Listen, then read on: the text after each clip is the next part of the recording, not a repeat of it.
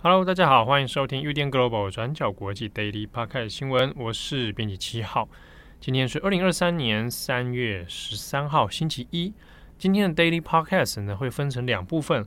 第一个，我们会先来讲一下奥斯卡的这个颁奖典礼哦。那这个部分呢，会先由编辑七号一个人来先做一个简单的啊、快速的 Podcast 来跟大家分享。那后续呢，还会有其他的新闻。那我们会留待中午过后再跟大家来更新哦。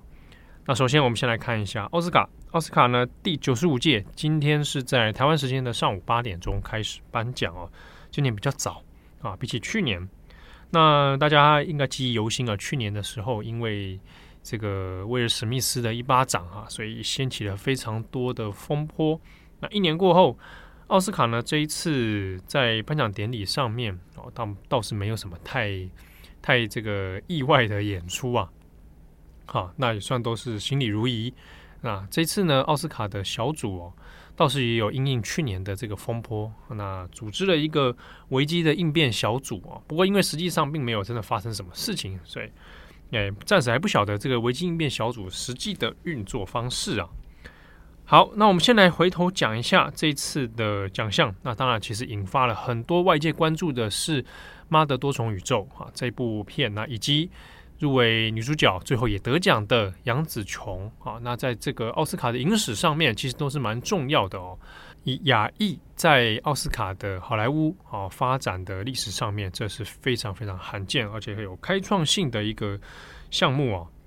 好，那我们看一下，简单来讲啊，大家应该都有看到这个得奖的名单了。那最后的大赢家，当然就是《妈的多重宇宙》哦。包括了最佳导演，那是由关家永还有丹尼尔舒奈特。那最佳的男配角、女配角啊，还有最佳编剧、剪辑啊，以及最后的最佳影片，那就是都由《妈的多重宇宙》拿下哦。那想特别要提到的呢，是女主角杨紫琼。哦，那这一次在先前好几个奖项里面，那就呼声非常的高。那不意外的，在最后的奥斯卡里面。那拿下了最佳女主角啊，那当然她的对手都是蛮强劲的，像是这凯特·布兰奇啊，在演这个塔尔。凯特·布兰奇呢，那也是来势汹汹啊，最后呢还是由杨紫琼拿下来了。那最佳的男配角呢是关继威啊，那关继威在这个得奖感言上面其实还是一样，都是蛮感人的，而且现场呢很多人是站起来致敬哦，包括最早最早。发现他、发掘他，然后让他用童星的身份出道的这个史蒂芬·史匹柏。好，那转角国际呢，已经有针对杨紫琼，那我们有出了一篇专栏文章，就是由我们的作者，那也是在台湾生活非常久的马来西亚人林杰山，好，杰山他写的一篇哦，关于杨紫琼，好，他身为当然这个大马人哦，大马霹雳州。那他的好莱坞之路，他的电影之路，从这个香港那一路到美国。但也有趣的是呢，他作为马来西亚人，那他的政治身份认同啊，那是一个比较少被人提及的。那特别是在关于马来西亚的政治问题方面哦，嗯，也有很多人曾经批评过杨紫琼哦，在这个政坛的政治话题上面，其实有点欠缺敏感度啊。所以过去呢，有一些比较争议性的发言，或者是争议性的支持某些啊，比如说这个纳吉啊这种有贪污问题的首相啊，啊，但这中间其实有蛮多蛮复杂的微妙的问题在里面。那欢迎各位转角国际的听友呢，可以在我们的网站上面找到这一篇文章哦，标题就叫做《大马霹雳杨紫琼》啊，关于他的这个好莱坞之路以及他的政治难题。那其他部分呢？我这边稍微讲一下，很多奖项我可能就略而不谈哦。那个人会特别想讲的呢，一个是这一次得奖的最佳动画短片，叫做《南韩鼹鼠狐狸与马》啊，《南韩鼹鼠狐狸马》这个是蛮有名的绘本所改编的哦。台湾有出它的绘本中文版，就就前阵子的事情而已。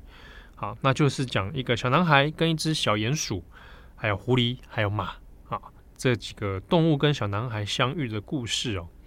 那我以前就有看过这个绘本，那我自己有收藏英文版跟日文版。那这个作者的 IG 也有在 follow 哦，他先前其实就有在有常 IG 上面分享他自己做这个动画的一些过程。好，那这次最后是拿奖了，蛮推荐大家这一个动画还有他的绘本的啊。台湾现在已经出了中文版。好，那其实呢是一个，虽然大部分都讲蛮暖心的啦，哦，那我不会用暖心来形容这个作品，我觉得它蛮多蛮成人世界的思考哦。那我想不同年龄层看都会有不同感受，但相对起来，它这个光是它的笔触、它的对话，其实还蛮成人的，所以推荐给大家。最后要讲一个纪录片，在这一次得奖的纪录片里面，蛮有趣的哦。叫做纳瓦尔尼，大家还有印象吗？纳瓦尔尼就是在二零二零年的时候，因为一个神经毒剂的中毒事件哦，那掀起国际新闻的风波。那这个就是跟普丁有关的这个普丁下毒事件啊。那这部纪录片呢，讲的就是纳瓦尔尼本人哦。那导演呢，一路跟拍，从中毒事件之后哦，那拍了很多关于像法庭上攻防啊，以及去追查说。这个中毒事件的由来哦，那这边要特别讲一下这个纪录片，因为纳瓦尔尼本人现在目前还是关在莫斯科郊区哦，现在还不知道位置哈。那最新的情况应该是他没有办法啊接受探视了，所以他这一次奥斯卡里面，他是由他的太太、他的家人哦来一起出席，那太太也有上台致辞。我们稍微回顾一下这个纳瓦尔尼哦，纳瓦尔尼呢在以前。好几年前的时候呢，那就是在俄罗斯这边哦，呃，蛮著名的一个反对派啊，反普丁派的领袖，那常常在网络上面号召啊、动员啊，好，那以这个拍网络影片为起家哦，他的很多这种抗争行动啊，其实也跟他的网络影片是有直接关系的。那在过去好几年当中，在他被下毒之前的好几年里面，那其实也算是普丁的眼中钉哦。就是蛮高调的一个反对派，而且因为常常在网络上串联，所以让普丁其实蛮头痛的。那当然有关于他的身份、他的目的，也是引起多方的揣测啦。好，那甚至还有人觉得说他，诶，外界也猜测说他会不会其实根本不是真正的反对派啊，是一个被扶植起来的什么哦？好，那直到二零二零年的八月哦，纳瓦尔尼呢本来也是要去这个坐飞机到其他地方要去拍片哦。但是在坐飞机的途中呢，啊，他那个拍的片当初是要讲一个普丁的一个弊案啊，他去收集一些资料，然后也要去见一些可能是证人的人哦。但是在坐飞机的途中呢，突然就发病，然后就昏迷。那那紧急迫降之后呢，送到西伯利亚的医院里面。好，那当时有被就怀疑说他是不是被下毒啊，就是被可能被这个俄罗斯的情治人员哦来下毒。那当时俄罗斯的医生是说没有哈，完全没有中毒的现象，所以不能把他这个病人呢送到欧洲去治疗啊。本来他的太太是希望说赶快送到欧洲去啊。那这件事情的话就演变成一个国际的风波啊。那在一些角力之下，当时哦，俄罗斯就同意把纳瓦尔尼呢送到德国，但也是因为在德国的时候，他就验出了体内有神经毒剂诺维乔克。这个诺维乔克哦，这过去是由俄罗斯所管制的一种毒剂啊。它所以，如果是验出诺维乔克的话啊，那大部分就可能认定说，这个很有可能就是俄罗斯官方下手。那过去呢，也有发生英国的这个特务哈，那也因为这个神经毒剂的关系，那也是中毒啊。所以整件事情呢，就变得很扑朔迷离哦。纳瓦尼是不是被真的是被俄国特务所下毒昏迷？好，那就。引发了很多的讨论。后来呢，纳瓦尼也是被送回到俄罗斯，好，那也有接受这个所谓的审判了。俄罗斯的审判当中就有一连串的风波跟争议啊。当然，这不是一个公平而且公正的一个审判。这个过去我们在中央国际的二十四小时上面，我们其实都有做了很多的追踪报道。那已经知道的状况是，纳瓦尼后来就是被关押起来啊，那也被判刑。那关押的中间呢，还是可以哦，就是有接受律师的这个探视啊，哈，可以写信通信啊。那偶尔呢，他可能会透过律师呢，对外会有发表一些想法。那在狱中的时候，他也有发生，比如说他绝食抗议的问题啊。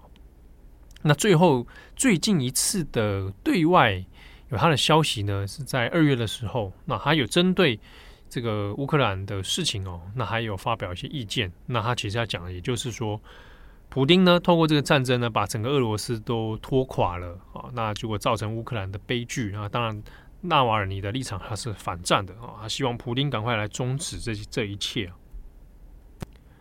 不过，根据外媒的一些追查哦，目前已经知道的消息是，他可能已经被押到其他的地方啊，莫斯科其他地方，那可能是比较呃人数较少的单独牢房之类哦，但不可以接受探视啊，那只知道他应该是活着啊。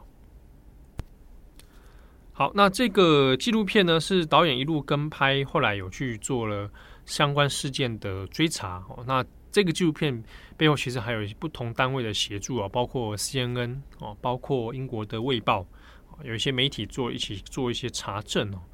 那比较有趣的是呢，它的呈现手法其实还蛮戏剧化的啊。当然，就是说这整件事情本来就很离奇啊，所以呃，导演用这样的手法呈现啊，当然是有他的一些目的啊。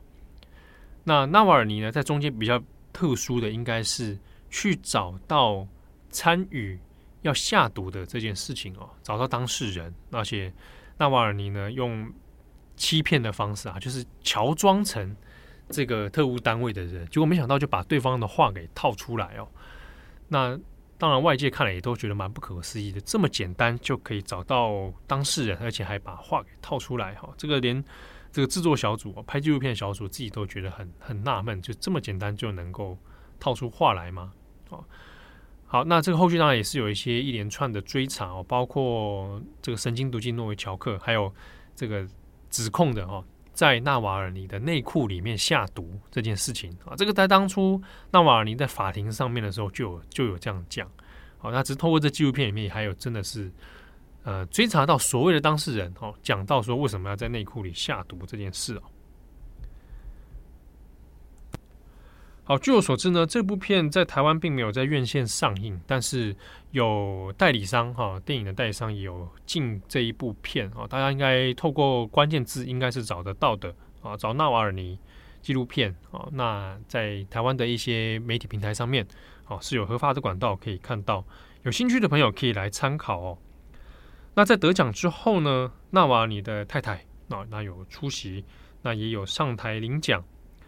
她就有说呢，我的丈夫是因为说了实话而入狱的，而我的丈夫呢，只是因为要捍卫民主而被关押。那她也在这个颁奖台上也说，啊，她就对丈夫说话，哈，就说，呃，我们梦想的有一天你可以获得自由，而我们的国家也能获得自由。她这边说，我们的国家当然指的就是俄罗斯哦。好，那这部片得奖之后，呃，媒体呢其实也有去访问太太跟家人，当然也是主要是询问说，哎，知不知道纳瓦尼最近的近况哦？但目前呢，其实也只能透过律师的写信哦，没有办法很及时的更新到纳瓦尼的动态。那这部片的得奖，当然也是跟反映了现阶段俄罗斯入侵乌克兰，那以及国际舆论上面对于俄罗斯的谴责哦。所以，纳瓦尼这部片之所以得奖，我想它有它的时代精神跟意义在里面哦。好，那最后综合闲聊一下这一次奥斯卡。嗯，这一次入围的影片里面，我自己看的并不多啊，有的都还没去看呢。像是塔尔啊，我很自己很喜欢凯特·布兰奇，那这部一定要去看。那以及我的金鱼老爸布兰登·费雪在这个演出里面相当精彩啊，我也还没看啊，这两部。这应该是会找个时间，我赶快去补一下。我妈的多重宇宙，我想聊一下。先前其实蛮早他们上映的时候，我就有去看了。我自己也蛮喜欢这一部片的。大家应该记得那个时候还有那个翻译的事情哦，翻译之乱啊，引发了很大的争议啊。后来有这个院呃，线上串流平台版本呢，也有更新了新的字幕版本哦，比较平易近人啊，比较接近大家的常识。啊，这部片呢，我要特别感谢一个人啊，虽然不是我得奖，不关我的事，但呢，我要特别感谢成龙。为什么要感谢成龙呢？因为杨紫琼在接受媒体访问的时候说，本来这部电影要找成龙演，好，那原本的设定应该是男主角啦，啊，故事是以男主角为这个核心，啊，就是成龙这个角色，然后杨紫琼演他的太太，那会以成龙为主来推进这个故事，但成龙后来。没有演啊，推掉这个这个邀约了啊，后来变成了杨紫琼。那男配角我们也看到是关继威啊，用关继威这个角色来扮演丈夫。那我想正是因为成龙哈没有演出这部片，所以呢，让这部电影啊达到了一个蛮非凡的成就，包括也成就了关继威，让他有这个机会。那还有杨紫琼啊，真的是谢谢成龙。如果当初这部片是由成龙演的，大家可以幻想看看啊，想看看，我自己就没有办法接受啊，这个能看吗？啊，好，当然这个中间还包含了对于成龙的一些政治意识形态哦，比较觉得有点格格不入。好，那所以呢，最后还是要谢谢成龙啊，成就了这一部片，成就了奥斯卡的新历史。好，那以上这边稍微简单带过奥斯卡。那更多详细新闻，欢迎参考转角国际的网站。那我们后续还会有 Daily Podcast 更新。我是编辑七号，我们下次见喽，拜拜。Global Daily 转角国际